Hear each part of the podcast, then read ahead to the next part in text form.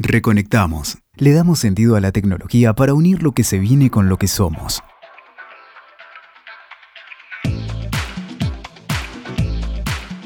Hola, bienvenidos. Soy Silvia Alguero y este es Reconectamos, el espacio de diálogo donde nos reconectamos con la tecnología y de cómo influye sobre las personas. Y hoy vamos a hablar de un tema de muy candente actualidad que es el fabbing y de cómo podemos terminar con esta epidemia de vivir pegados al celular. Belén Mulieri, contame un poco de qué se trata el fabbing. Bueno, esto es una campaña a nivel mundial que fue lanzada por Hyde, eh, que es una manera original como de terminar con la epidemia actual que, que nos envuelve a todos, que es vivir pegado al celular. Doy algunos datos como para introducir el tema. Acá lo que presenta este informe eh, de Stop Fabbing es que el 90% de los adolescentes prefieren el contacto vía texto que cara a cara. Y un 97% de los comensales, cuando vas a, cenar o almorzar a algún lado, asegura que su comida sabe peor cuando es víctima de esa práctica. Es decir, que son datos bastante eh, como que choquean porque uno vive pegado al celular. Todo el tiempo estamos mirando las redes sociales, los mails, las llamadas. Y eso hace también que nos preguntemos si estamos conectados o menos desconectados de nuestro alrededor. También estamos con Martín Prusansky, quien nos visita otra vez en Reconectamos.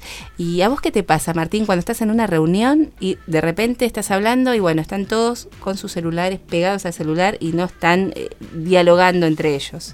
Sí, la primera duda que uno tiene cuando uno ve que alguien está con el celular es si lo está escuchando o no lo está escuchando, ¿no? Es eh, lo primero, digo, en general cuando conversamos con alguien solemos hacer contacto visual y eso nos da un montón de información respecto de si lo que decimos es, una cansada o si es algo que al otro le hace sentido o no le hace sentido. Cuando las personas están mirando al celular uno es como que, pierde, digamos, ese, eh, ese feedback, ¿no? esa, esa información. Eh, yo siempre digo que de lo que se trata es de estar conectados, ¿no? Es decir, muchas se habla, hay mucha campaña de, desconexión, cuando en realidad es tratar de aprovechar y conectarse con lo que está sucediendo.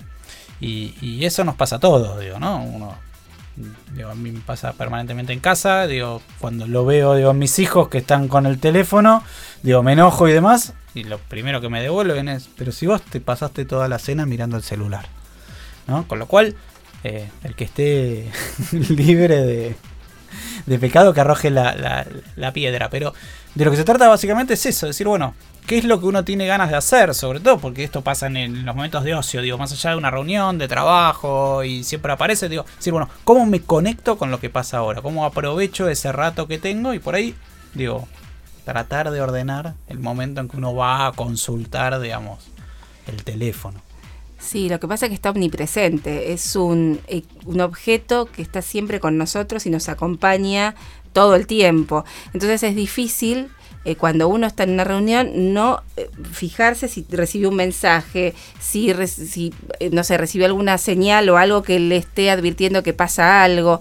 esta hiperconectividad que tenemos a través del equipo que llevamos siempre en nuestra cartera, en nuestro bolsillo, con nosotros y que nos acompaña, es difícil de sacarnos de encima.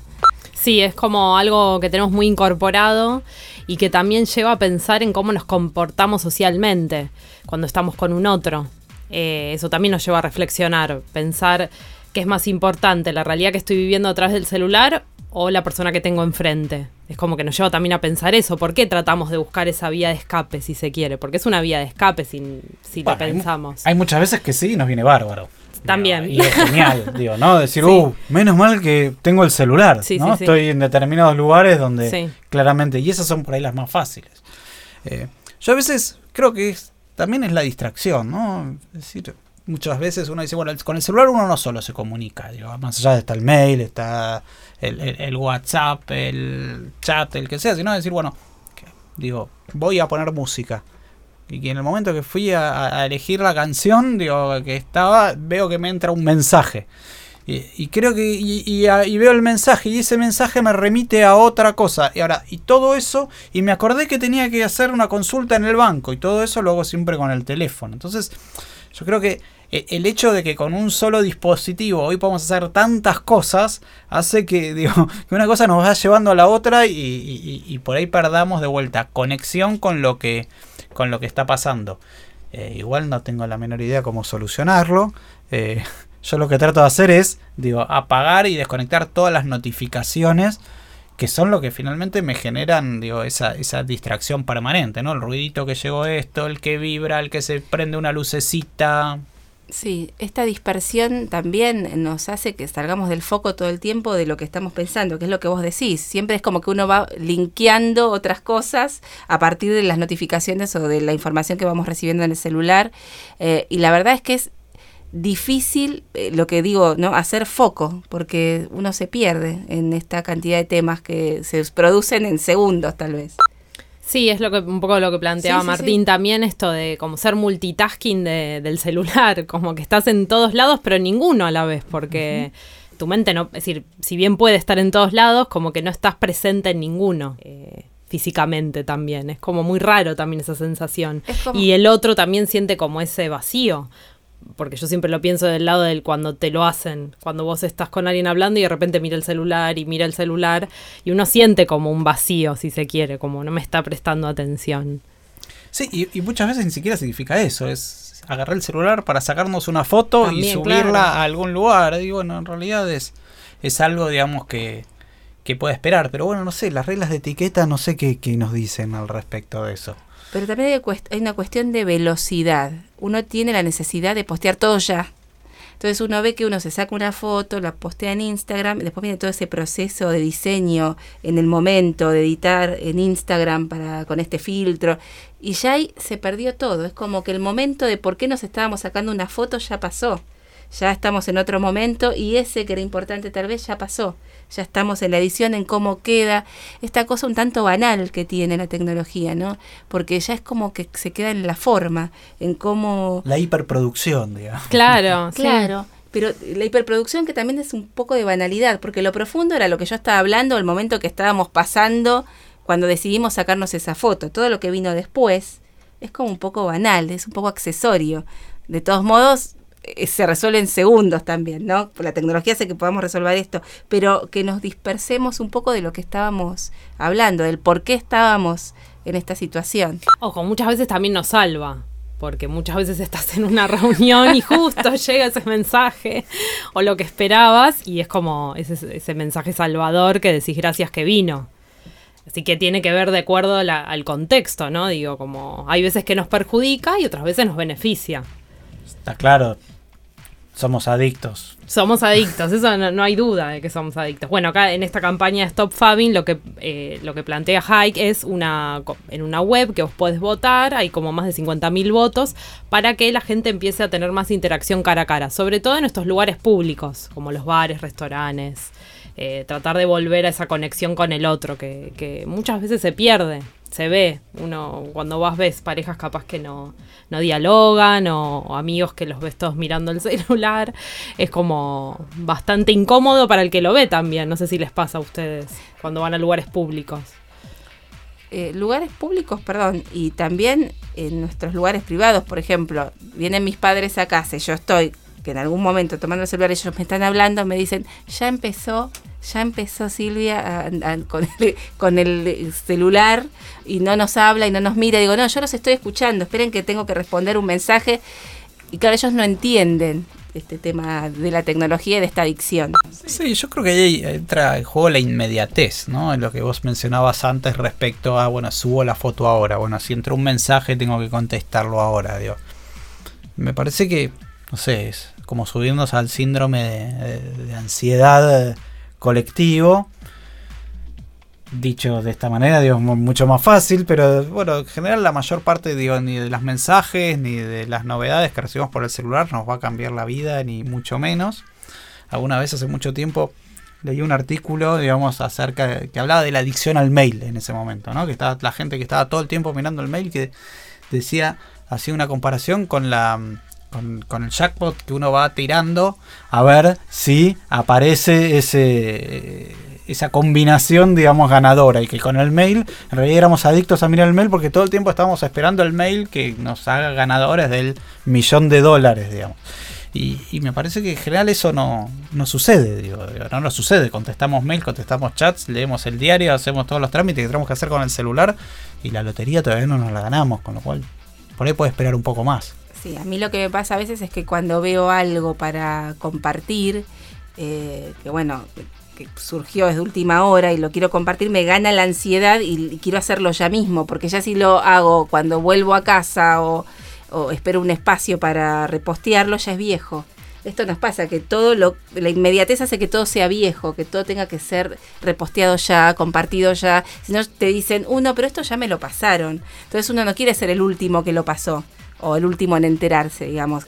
Quiere empezar a hacer esta cadena con cierta vertiginosidad. Sí, eso es lo que pasa muchas veces con Twitter. Sobre todo hablo por mí. En mi caso, yo lo uso más como un diario. Y vos te fijas todo el tiempo las tendencias y te vas enterando de todo lo que pasa. No sé si hay un paro de subtes. Y vos te enteraste por Twitter. Es decir, esa inmediatez. Y es bueno, eso lo celebro porque es buenísimo. Antes no tenías esa posibilidad de poder ver el, el, minuto a minuto o en las elecciones ahora que pasaron. También uno va enterando, que es bueno y malo también, pero va enterándose minuto a minuto todo lo que va pasando. Bueno, de la adicción a Twitter no tengo ningún consejo porque la padezco. Ay, es terrible. Es terrible, es terrible. Pero bueno, de las primicias, de dar las primicias, por suerte, no, no, Ah, no, no tengo sí, ese. No, no puedo. el no mal puedo del conmigo. periodista que está tratando todo el tiempo de... Tal cual. Bueno, y la fake news, que ahí entramos con en otro terreno más complicado, ¿no? Bueno, para pero- otro podcast. Para otro, para otro podcast. podcast, pero bueno, yo cuando veo algo que es dudoso, enseguida voy, eh, googleo o, o busco información, como para no, por esta vertiginosidad de postear todo, bueno, que digamos, no quedar mal y no postear algo que eh, no es real. Sí, el tema seguidores. Bueno, es muy amplio, ¿no? El tema redes, sobre todo Twitter, es un mundo. Eh, el tema de los seguidores. Es como. No Las sé. características también que tienen en cada red, eso también es para otro podcast, eh, pero bueno, generalmente Twitter tiene... Sí, pero es una herramienta como muy poderosa. Sí, Twitter. sí, sí, sí. Y tiene más cantidad de haters. Por eso es la herramienta que uno tiene que ver qué es real y qué no. Y qué es fake news o, o- o qué es algo malintencionado en realidad.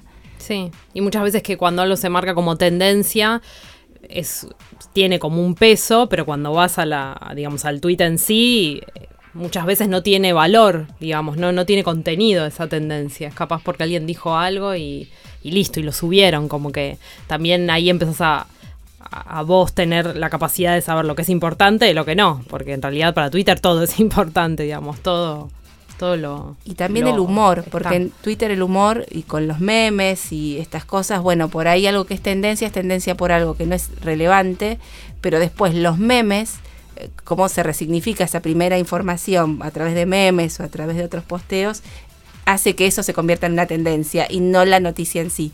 Y como para ir eh, cerrando, como reflexión, ¿a ustedes qué les parece? Que vamos a ir hacia un camino donde vamos a estar más conectados eh, o menos conectados. Yo lo que trato de hacer es preguntarme si esto puede esperar. Y con eso, digamos, a veces lo consigo y otras veces no. Hay una app eh, que se basa en que vos estés tranquilo 15 segundos o 30 segundos o lo que puedas estar tranquilo. Bueno, tal vez cuando tenga una primicia o algo novedoso, tengo que esperar un poco más, no importa, no va a pasar nada si no lo posteo en ese momento. Sí, como recuperar los vínculos sería. Exacto. El cara a cara. Es preferible seguir la conversación que tenés con la persona que estás en el momento que estás o jugando con tus hijos o haciendo la actividad que estás haciendo, dibujando, pintando, leyendo. Eh, lo demás puede esperar. Sí, lo que planteaba Martín, esto de conectarse con ese momento, digamos. sí, sí. Y nos conectamos con el momento y nosotros nos vamos a reconectar en otro podcast próximamente. Bueno, muchas gracias Belén Mulieri, muchas gracias Martín Prusansky, yo soy Silvia Alguero y nos volvemos a reconectar en un próximo programa. Hasta luego. Escuchaste. Reconectamos. WeToker. Sumamos las partes.